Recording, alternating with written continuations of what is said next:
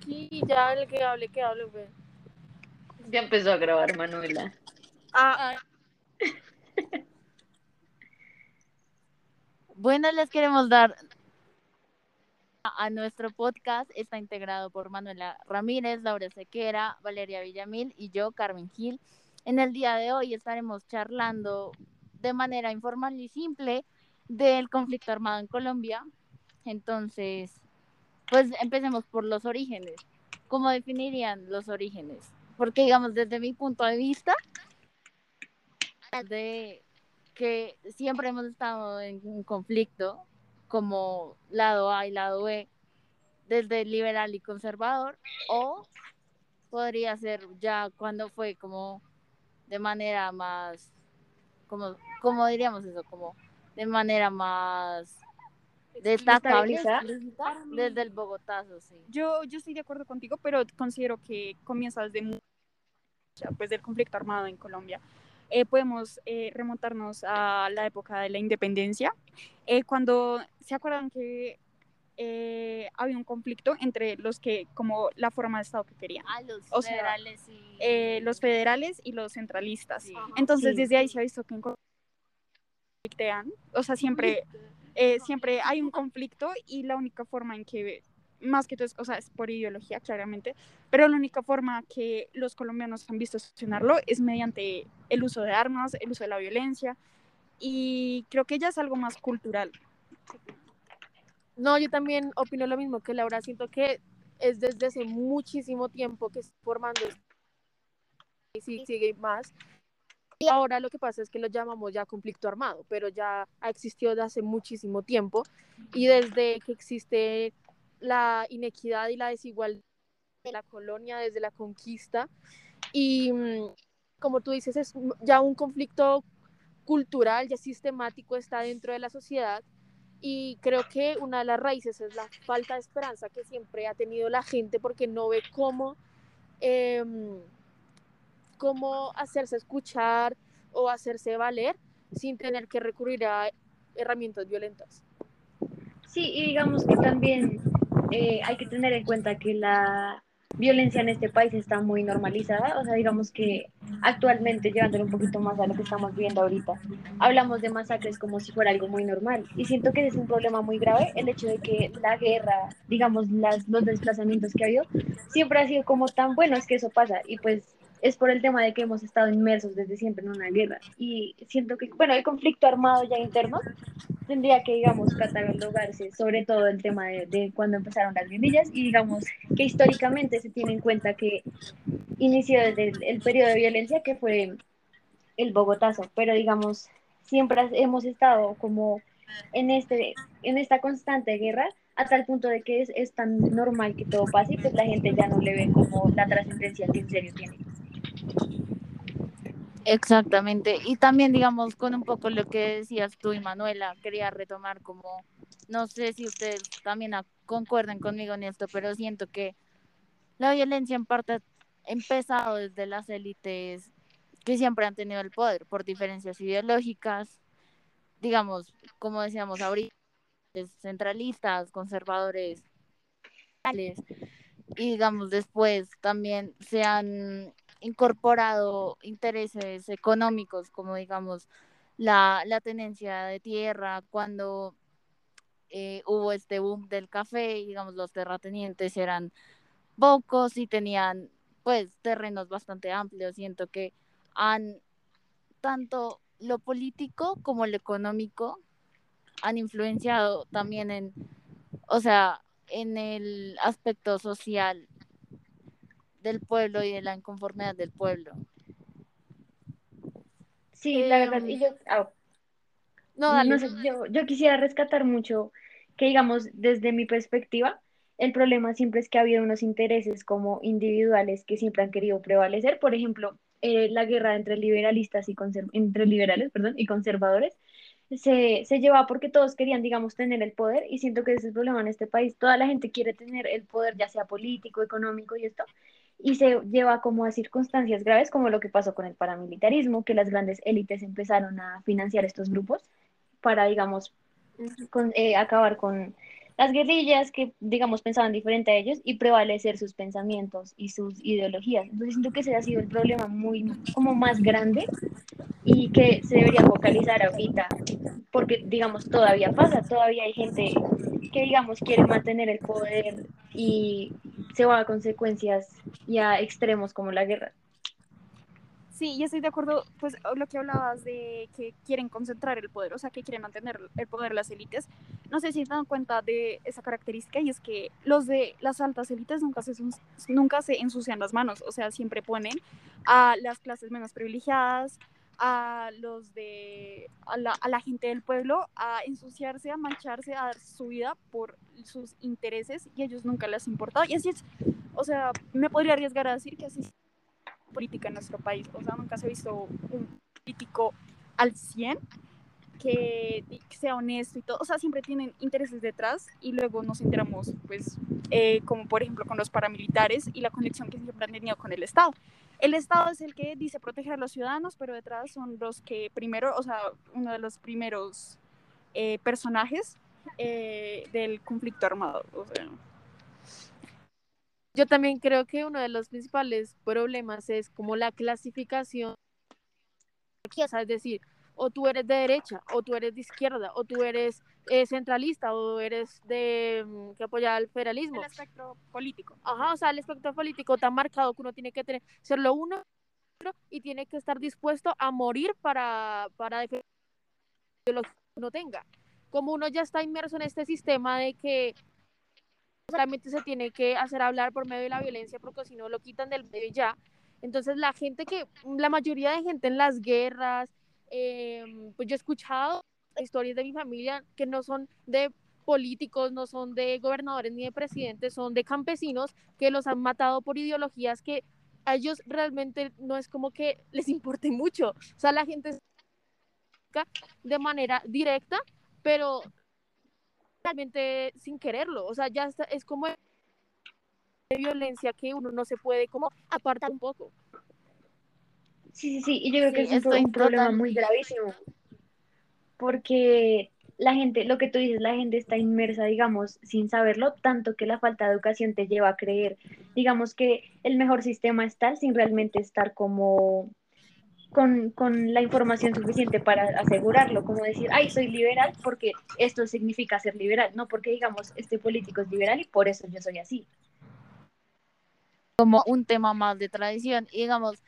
retomando un poco lo que decía Lau, que el Estado nunca se mancha las manos, también ese es un factor muy importante, como a tener en cuenta al analizar el conflicto colombiano, como que nunca, bueno, excepto digamos que hasta la toma del Palacio de Justicia, pero antes se centraba más en lo rural, principalmente pues por lo que tú mencionabas del tema de tradición y también porque eh, son espacios que históricamente han sido relegados de, de la participación política y también pues digamos en lo contemporáneo han sido acechados por tanto grupos guerrilleros como paramilitares ha sido relegado históricamente porque la violencia armada donde siempre ha pasado, en lugares rurales. Entonces, como no pasa en las grandes ciudades, no se le da la importancia. Entonces, tipo, la gente que nos dice como, ah, sí, hay conflicto armado, pobre gente, pero como que, incluyéndome, nunca hemos vivido, pues personalmente, nunca hemos vivido en carne propia lo que es de que maten a tu familia, que te desplacen, que te secuestren, que extorsionen a alguien de tu familia, nunca lo hemos vivido en carne propia, entonces por eso creo que falta un poco de simpatía, pero considero que ya, en este momento todavía hay conflicto armado, pero considero que hemos avanzado en el aspecto de que ya hay más información y ya hay más maneras de informarnos de lo que ocurre. Y entrar en la conversación, ¿no? Exacto. Estamos haciendo ahora.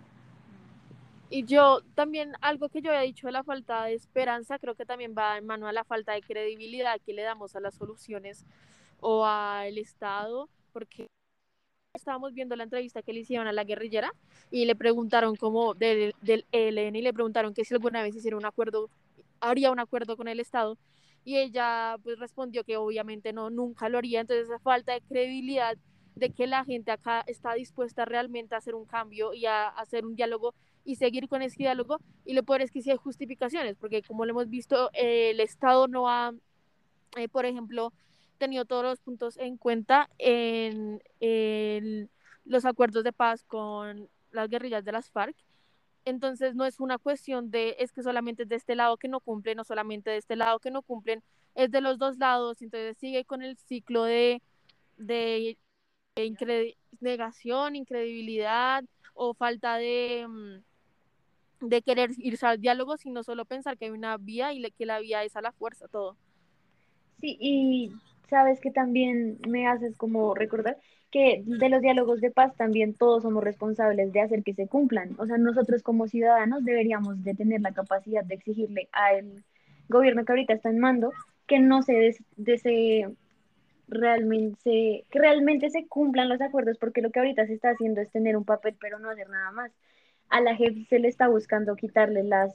como los mecanismos que tiene para que las víctimas, que, realmente son las importantes en este proceso, tengan su reivindicación, tengan este, proceso todo, más que todo como psicológico personal, de repararse a sí mismos, con ayuda obviamente del Estado y de las otras entidades que hay. La verdad estoy bastante de acuerdo con lo que acabas de decir y con un elemento muy importante que ha tratado de cumplir, digamos, en todos estos acuerdos de paz, que no solo sería también decir, bueno, ya se acabó el conflicto ya, sino hacer el proceso de recuperación de la memoria histórica y pues con eso la reparación, porque digamos ahorita lo que tú decías, muchas de las investigaciones que está realizando la JEP todavía están bastante truncadas, truncadas, bueno, sí, como obstaculizadas, exacto, por intereses políticos que supuestamente no, pues no, no deberían ser no deberían primar ante el Exactamente, ante la justicia que se supone que debería ser transparente. Y bueno, pas hablando pues del tema, yo les tengo una pregunta que me gustaría saber cómo ustedes qué opinan. Que, bueno, ya hace cinco años se firmó el acuerdo de paz en Habana con el gobierno de Santos. ¿Ustedes consideran que el actual gobierno sigue con, o sea, sigue con los tratados que se acordaron o creen que ya hay como muerte a ese acuerdo? Pues a mí la verdad, primero me gustaría como hablar desde la cultura de la violencia que está viendo, digamos, en este gobierno, no específicamente con los paz, pero con la censura política. Creo que lo hemos visto bastante que no sé si vieron que en estos días una, una extranjera que estaba en la primera línea, la... Ah, Alemania. Sí, exacto, la la quería mandar afuera. Estaba ya la, creo que sí, la deportaron. Ya la, Sí, exacto, pero a lo que voy es intolerancia política que, que no poder llegar a acuerdos ni con el propio, ni con las propias eh, del paro que tienen con las, los procesos de reparación a la población rural de nuestro país.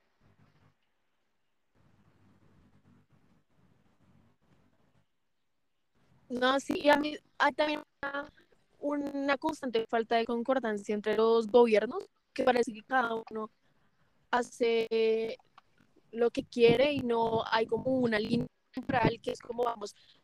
el avance de Colombia, vamos todos para el futuro, sino es como, bueno, yo hago esto y bueno, mientras estoy en el gobierno mejor no lo hago, bueno, ahora sí lo hago, después no lo hago y después, bueno, sí, ya lo hice y llega el otro gobierno es como, no, no me pareció. Entonces es como, si vamos a realmente mejorar, tenemos que ir unas escaleras y no estar eh, chuzándonos entre todos y diciendo, no me parece lo que hizo el anterior, yo voy a cambiar completamente las vainas. Sí, exacto, como seguir en una misma línea. También pues una de los de los actores que creo que se nos olvidó mencionar ha sido el narcotráfico, ¿no? Y todo este tráfico ilegal legales que, digamos, hoy en día tampoco hemos llegado a un acuerdo con respecto a eso, que es el glifosato. Y pues la verdad, son aspectos que prevalecen en el conflicto armado, pero que todavía, digamos, en las zonas rurales hay una violencia en torno a, digamos, el tráfico de drogas, eh, la pertenencia de, tierras. incluso la restitución de tierras, creo que, o pues yo, digamos, considero que no ha sido lo bastante activa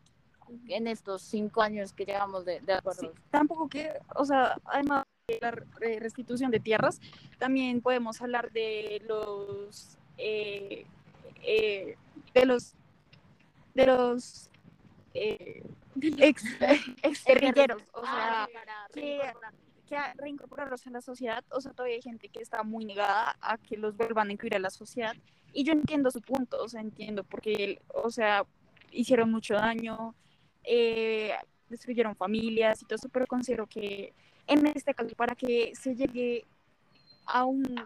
a una solución, que, pues no considero que sea fija, pero pues que puede mejorar la situación, es eh, cuidar a estas personas y permitirles que se reintegren socialmente, o sea, que cambien, va a sonar muy cliché, pero que cambien de un arma a un la diferencia, si se hace una persona y luego más personas. Y hoy también estaba viendo en las noticias de una eh, ex guerrillera que quería ser diseñadora de modas y es como podemos ver como también desde decía que desde pequeña pues la habían como integrado al grupo y que ella pues seguía ahí porque ya era ya era ya estaba acostumbrada a que esa fuera su vida pero podemos ver como la, el conflicto armado también ha afectado a los guerrilleros y a las y a los grupos armados pues siendo más de personas o sea de ser humano. Muchos de ellos no querían estar ahí. Eh, en el caso de las mujeres uno de los personajes que más se ha visto afectados a las mujeres guerrilleras. Y Las que mujeres en el conflicto armado. ajá, las mujeres en el conflicto armado en general que también tenían sus sueños, sus metas y que el conflicto armado les quitó, les arrebató todo eso. Yo, quisiera acotar dos cosas pequeñas, eh, una con respecto al narcotráfico, de lo que alcanza a hablar Carmen, que digamos, ahorita el narcotráfico, la lucha que todavía hay no se ve, pero todavía está presente, por ejemplo, con las disidencias que quedaron de lo que fue el paramilitarismo, que ahorita ya se les conoce como bandas criminales, como por ejemplo el clan del Golfo, todavía maneja eh, lo que fue eh, lo que es todo el tráfico de las drogas, y es algo que no se habla tanto y que digamos no se ve la acción del gobierno. Eh, y asimismo quisiera contar otra cosa de lo que dijo Lau de las personas que se vuelven a meter a la sociedad después de haber estado presentes en el conflicto armado como guerrilleros. Caracol, o no sé si fue RCN, trató, de- hizo una novela que se llama La Niña, muy conocida, y, y que, digamos, contaba todo el proceso que vive una persona guerrillera. Entonces, siento que una, una cosa que podríamos como ahorita buscar, como presentar como solución es utilizar esos medios que tenemos como masivos de televisión, que pues todos sabemos que aquí en Colombia la gente consume mucho Caracol y RCN, como, o sea, digamos que presentaran la historia de que una persona que estuvo bajo el conflicto armado puede pertenecer a, a lo que es la vida actual y que digamos la niña creo que llega con sueños y empieza a estudiar su, su carrera de medicina y digamos que la empiezan a, también a discriminar por su pasado. Y entonces siento que esa, esa es una como solución que podemos ahorita también meter en lo que podríamos llamar como conclusiones, que digamos mediante estos medios masivos que tenemos, generar eh, mensajes. Eh, no, sí, sí, totalmente de acuerdo y teniendo en cuenta eso, siento que también es importante hacer un trabajo de entendimiento entre todos los factores eh, del conflicto armado, porque siento que hay mucha gente y mucha población en Colombia que es como si los guerrilleros hicieron esto y esto y esto y después para limitar es esto y, y es verdad, pero uno tiene que primero ver las razones de todo para realizar una solución real de las cosas porque no se puede solucionar las cosas con un papel diciendo que ya se acabó el conflicto cuando las razones del conflicto no se están tratando. Se tiene que tratar la raíz antes que la flor y después ahí sí es que va a ocurrir un cambio de verdad a partir del entendimiento y la empatía y la historia. Es muy importante conocer la historia para entender por qué estamos, por qué estamos, dónde estamos y Eh, estoy totalmente de acuerdo con Manu y con Vale y también, digamos, algo que de Manuela era lo de la intolerancia política y siento que, digamos, ahorita que se avecinan elecciones el próximo año, también encontrar en medio de ese espectro político que, digamos, acá en Colombia a veces parece tan radical, eh, puntos de encuentro que pues nos lleven tanto a, digamos que, seguir en estos y, y reparación y también recopilación de la verdad, pero también como sociedad dentro de los movimientos sociales actuales, digamos, con el paro nacional y todo eso, también fortalecer mucho la tolerancia política y escuchar de ambos lados. Creo que eso sería podcast, espero que lo hayan disfrutado. Que hayan entendido nuestra, nuestra perspectiva del conflicto armado. Y que siempre, o sea, que siempre que se pueda, considero que estos espacios para charlar son importantes y nos van a enseñar algo, pues así sea escuchando del otro. Muchas gracias por escucharnos.